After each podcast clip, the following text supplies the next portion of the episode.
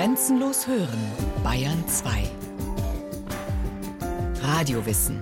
Montag bis Freitag die ganze Welt des Wissens. Kurz nach 9 Uhr und 15 Uhr.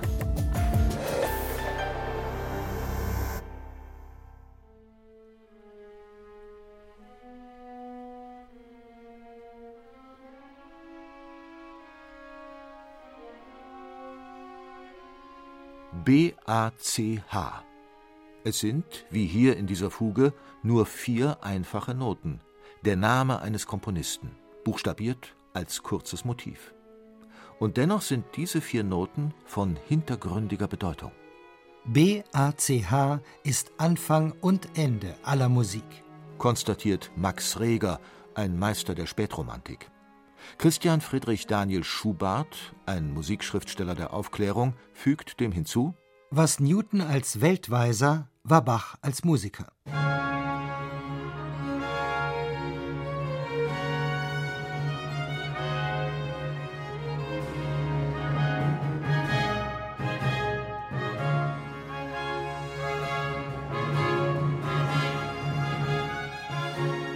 Johann Sebastian Bach, das Maß aller musikalischen Dinge, der sprichwörtliche liebe Gott der Musik. Johann Sebastian Bach, Barockkomponist, unerreichbares Vorbild und Fundament unserer westlichen Musiktradition? Bach ist der Vater, wir sind die Buben. Wer von uns was Rechtes kann, hat's von ihm gelernt. Meinte kein geringerer als Wolfgang Amadeus Mozart.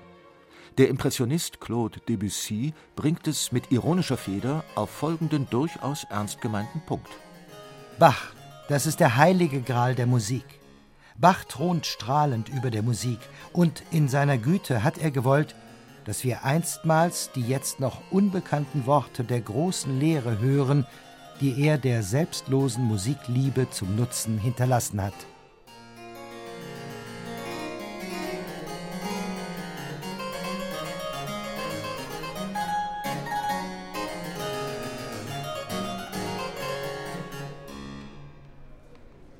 Das geschichtsträchtige Konzert fand am Karfreitag des Jahres 1829 in Berlin statt.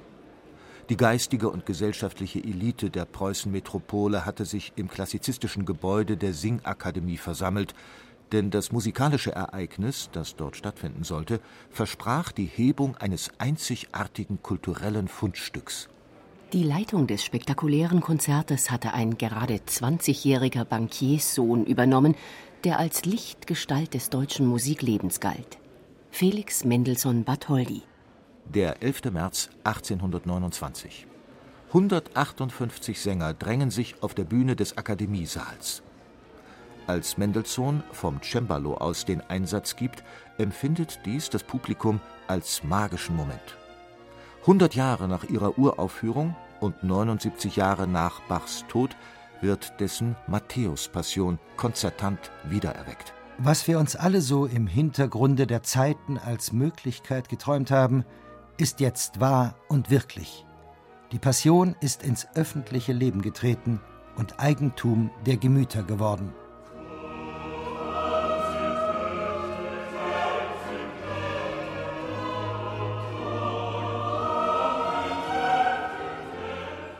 Noch aus heutiger Sicht ist Felix Mendelssohn Bartholdys Wiederentdeckung der Matthäus-Passion eine wichtige Zäsur. Zwei Gründe. Erstens, Mendelssohns Großtat markiert den Beginn eines historischen Bewusstseins in der Musik. Das heißt, eines Bewusstseins, dass es kanonische Werke gibt, die über Zeiten und Generationen Bestand haben. Zweitens, 1829 war Johann Sebastian Bach, zumindest für die breite Öffentlichkeit, ein Komponist von zu vernachlässigender Bedeutung. Wenn man ihn kannte, dann höchstens als, Zitat, borstigen Fugenschreiber und unverständlichen musikalischen Rechenmeister. Das Konzert in der Berliner Singakademie sollte dies von Grund auf ändern. Der bahnbrechende Einfluss dieser Aufführung war ein unermesslicher. Es war der erste Anfang zur Hebung des jener Zeit fast noch gänzlich unbekannten Schatzes der tiefsten Meisterwerke Bachs.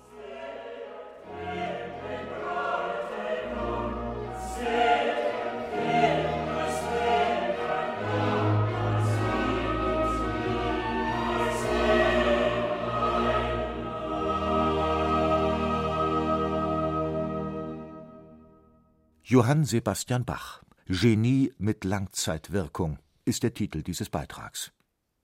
Was wissen wir über einen Komponisten, der die Musikgeschichte prägte wie kaum ein anderer? Zunächst einige biografische Eckdaten. Johann Sebastian Bach, 1685 in Eisenach geboren, Spross einer Musikersippe. Nach dem frühen Tod der Eltern von einem Bruder großgezogen. In jungen Jahren Organist an diversen thüringischen Orten. Kammermusikus in Weimar, Hofkapellmeister in Köthen. Ab 1723 Thomaskantor am gleichnamigen Gymnasium und Direktor Musici der Kirchenmusik in Leipzig, wo er über mehrere Jahre Sonntag für Sonntag eine Kantate verfasst.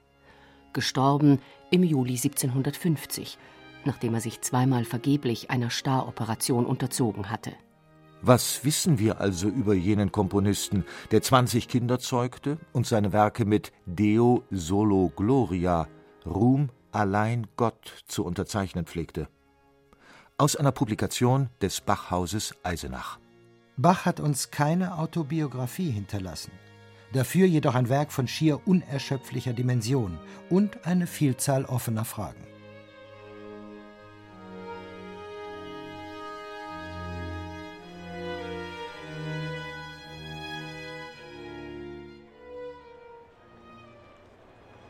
Johann Sebastian Bach heute. Der Frauenplan in Eisenach. An der linken Stirnseite des leicht ansteigenden Platzes entdeckt der Besucher ein gedrungenes Butzenscheibengebäude, das für Musikliebhaber als Pilgerstätte gilt, das Bachhaus Eisenach. Der Historiker Jörg Hansen ist Direktor des Museums. Bach hat sich Zeit seines Lebens als Isenakus äh, bezeichnet, ist auch immer Bürger Eisenachs geblieben, wurde nie Bürger Leipzigs. Ich denke, die ersten zehn Jahre waren für ihn schon prägend. Er ist ja in einem Musikerhaushalt aufgewachsen mit drei Gesellen, mit den täglichen Proben der äh, Stadtpfeifer, kopieren, Stimmen von Instrumenten reparieren, abschreiben von Musikstücken. Also das war sein tägliches Umfeld. Er hat ja in der Georgenkirche, seiner Taufkirche, dann auch äh, seinen Großonkel Johann Christoph Bach an der Orgel kennengelernt. Man vermutet, dass dieses Erlebnis mit dieser Orgel, die auch ständig geflickt werden musste, dass das ihn so fasziniert hat, dass er später eben sich für den Orgelbau weiterhin interessierte und fürs Orgelspiel generell. Johann Sebastian, jüngster Sohn des Stadtpfeifers Ambrosius Bach, verbrachte seine Kindheit in dem Haus, das heute als Gedenkstätte dient. Ein Stadtpfeifer war eine Art Zunftmeister der städtischen Musiker. In dieser Funktion war Bachs Vater ein angesehener Bürger Eisenachs. Der frühe Tod der Eltern machte den Zehnjährigen zum Vollweisen, der gezwungen war, sich möglichst bald eigenverantwortlich über Wasser zu halten. Das Bachhaus Eisenach. Im Jahr 1907 wurde es von der Neuen Bachgesellschaft als erstes Bachmuseum Deutschlands gegründet. Neben seiner musikhistorischen Bedeutung ist das Haus jedoch auch ein Spiegel deutscher Geschichte.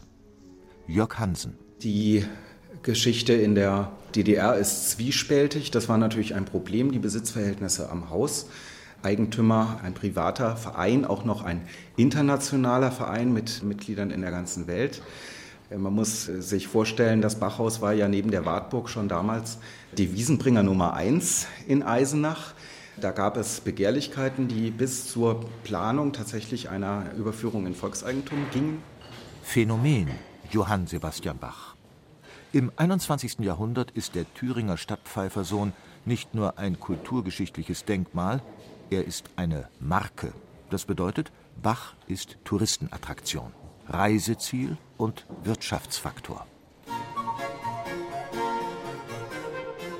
Natürlich war das Bachhaus gerade in Eisenach immer schon eines der begehrtesten Reiseziele in der Region gewesen. Dieses Jahr hatten wir über 95.000 Besucher, vielleicht erreichen wir auch noch die 100.000. Wenn ich mich da zurücklehne und dann denke, ja, es ist ein klassischer Komponist, Barockzeit, manchmal kann ich das selber nicht glauben, dass so viele Leute tatsächlich so fasziniert von dieser Person sind und dann dieses Haus besuchen.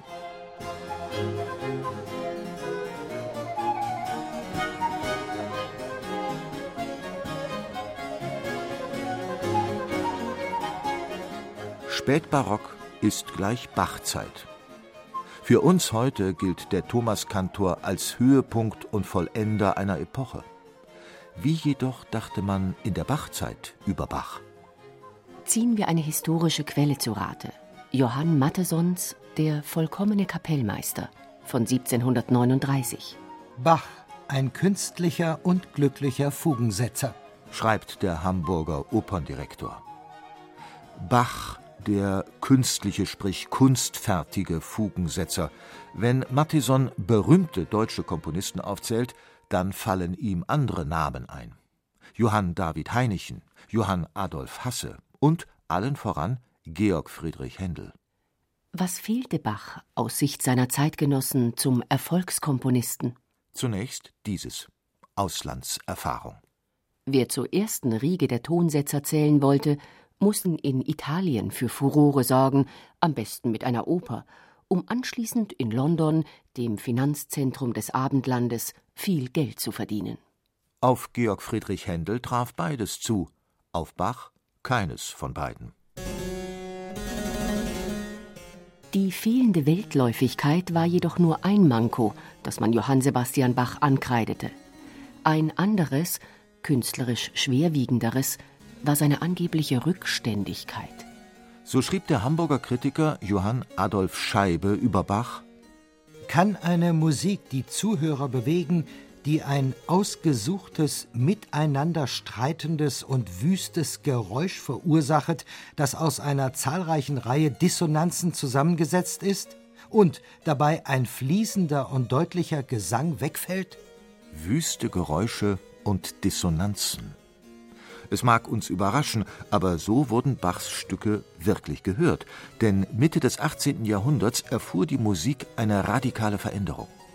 Der Geschmack einer neuen, galanten Zeit, in der Komponisten wie Haydn die neuen Helden sein werden, verlangte nach Einfachheit und natürlichem Ausdruck. Die Konsequenz?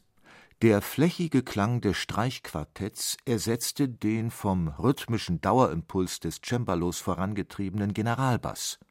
Eine gesanglich schlichte, von Akkorden begleitete Melodie verdrängte eine komplizierte Verflechtung vieler gleichberechtigter Stimmen. Der konservative Altmeister Bach blieb dagegen ein unerreichter Virtuose des Kontrapunktes. Unerreicht heißt, wie Bach zum Beispiel in seiner Kunst der Fuge mit Themen umgeht. Wie er diese Themen verarbeitet, spiegelt und umkehrt, ist von einer zwingenden kompositorischen Logik. Unerreicht heißt, Bachs anspruchsvolle Kirchenmusik ist ein Kompendium rätselhafter Symbole. Welche theologische Bedeutung hat das Vorzeichen Kreuz? Welchen tieferen Sinn Zahlenverhältnisse? Auch wenn spätere Generationen von all dem fasziniert sein werden. Um 1740 gilt Johann Sebastian Bachs Stil als altbacken, überladen und verkünstelt. Am Ende der Bachzeit ist Bach jedenfalls ziemlich unmodern.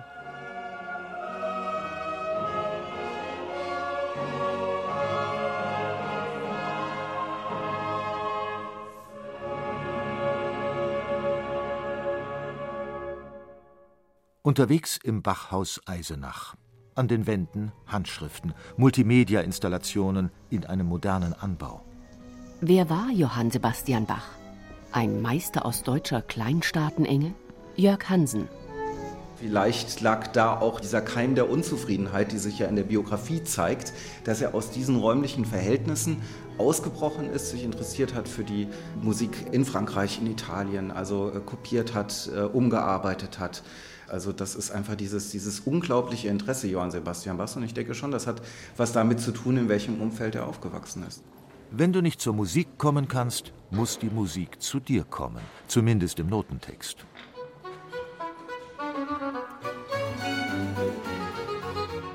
Bach kannte die angesagten Trends seiner Zeit und schuf daraus etwas Neues, Eigenes, den sogenannten vermischten Geschmack. Dieser vermischte Geschmack das heißt Bachs perfekt aufbereitete Mischung der diversen Nationalstile, ist das Fundament, auf dem die europäische Vormachtstellung einer deutschen klassischen Musik, einer Musik von Haydn, Mozart und vor allem Beethoven errichtet werden konnte. Johann Sebastian Bach, der Gründervater einer deutschen Tonkunst. Die ersten Biografen des Thomas Kantors empfanden dies so. So gab Johann Nikolaus Forkel seinem 1802 erschienenen Lebensbild folgenden Titel: Über Johann Sebastian Bachs Leben, Kunst und Kunstwerke für patriotische Verehrer echter musikalischer Kunst.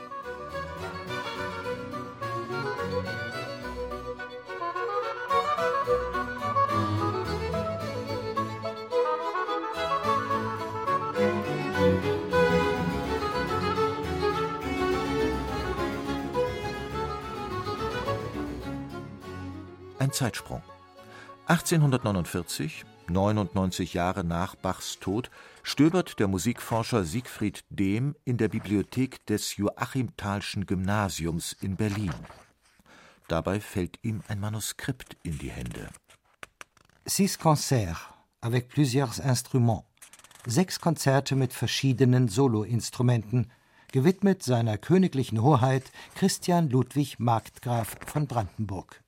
Siegfried Dehm, der gerade dabei ist, mit Franz Liszt und Robert Schumann die Bach-Gesellschaft zu gründen, ist sich sicher, einen unschätzbaren Fund gemacht zu haben. Als ich meinen Katalog der sich in Berlin befindenden Werke Johann Sebastian Bachs vervollständigte, stieß ich auf einige Kompositionen von größter Bedeutung, die bis jetzt völlig unbekannt geblieben sind.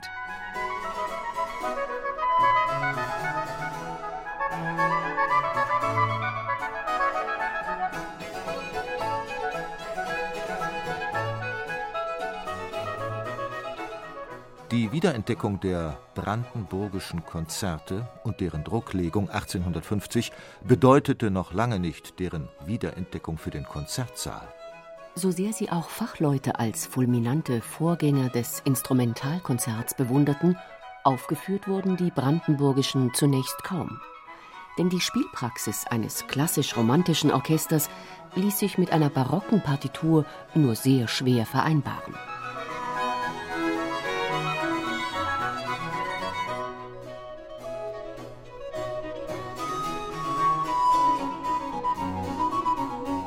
Der Siegeszug der sechs Konzerte setzte erst im 20. Jahrhundert ein und ist an zwei Phänomene geknüpft.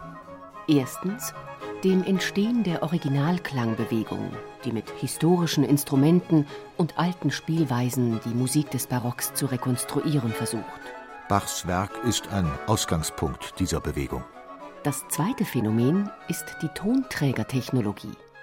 Der britische Musikwissenschaftler Malcolm Boyd es lag vor allem an der Schallplatte, dass die brandenburgischen Konzerte allgemein bekannt wurden, und das stimulierte in Wechselwirkung Konzertaufführungen. Alte Musik und neue Medien. Ein Barockkomponist als Held der Musikindustrie. Es mag anachronistisch, vielleicht sogar paradox erscheinen, die sogenannte historische Aufführungspraxis ist, auch ökonomisch, ein wichtiger Trend der Jahrtausendwende und Johann Sebastian Bach ist deren Superstar. Als Beweis mag ein Blick in den renommierten CD-Führer des britischen Fachmagazins Gramophone genügen, der keinem anderen Komponisten so viele Seiten widmet wie Johann Sebastian Bach. Ob auf Tonträger oder auf dem Podium, die Interpretation der Bachschen Musik ist einer der kreativsten Bereiche der aktuellen Klassikszene. Was ist jedoch richtig, was falsch? Die Frage nach der historischen Wahrheit ist eine Frage, die eine Auseinandersetzung mit Bach so spannend und auch so kontrovers macht. Dazu Albrecht Röseler, verstorbener Feuilletonchef der Süddeutschen Zeitung, in der Einführung zu einer Podiumsdiskussion des Bayerischen Rundfunks. Das klang ziemlich dunkel, ja dumpf, was freilich daran liegt, auch dass Johann Sebastian Bach in diesem Stück, seinem sechsten Brandenburgischen Konzert, auf die Geigen verzichtete. Adolf Busch und sein Kammerorchester haben vor 60 Jahren offenbar gedacht, so sollte dieser Satz, der übrigens keine Tempobezeichnung trägt, musiziert werden, für den er dann exakt achteinhalb Minuten benötigt. Haben Sie den Klang und das Tempo noch in Erinnerung? Jetzt folgt ein Beispiel derselben Musik, desselben Ausschnitts, einer Musik, die man im Jahr 1989 eingespielt hat, und man meint, einem barocken Gamelan-Orchester zu lauschen, einem konzertierenden Rennpferd, das längst die Ziellinie überschritten hat, wenn Busch noch auf halber Strecke spielt.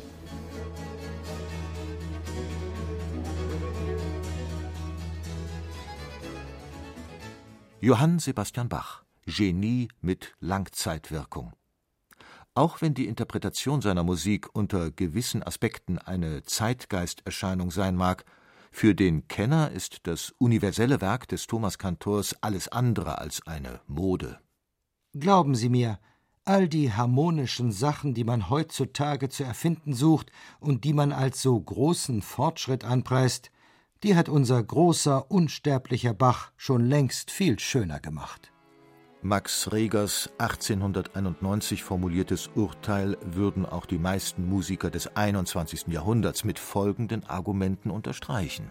Die Bachsche Kontrapunktik kennt Reibungen, wie sie erst in der erweiterten Harmonik des späten 19. Jahrhunderts wieder gewagt wurden.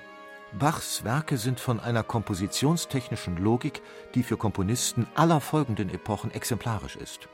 Gerade Schönbergs atonale Zwölftonmusik hat Bach viel zu verdanken.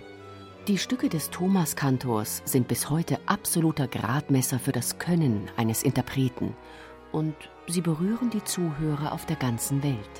In diesem Sinne ist Johann Sebastian Bach bis heute Vergangenheit, Gegenwart und Zukunft in einem. Und das kann man von keinem anderen Komponisten sagen.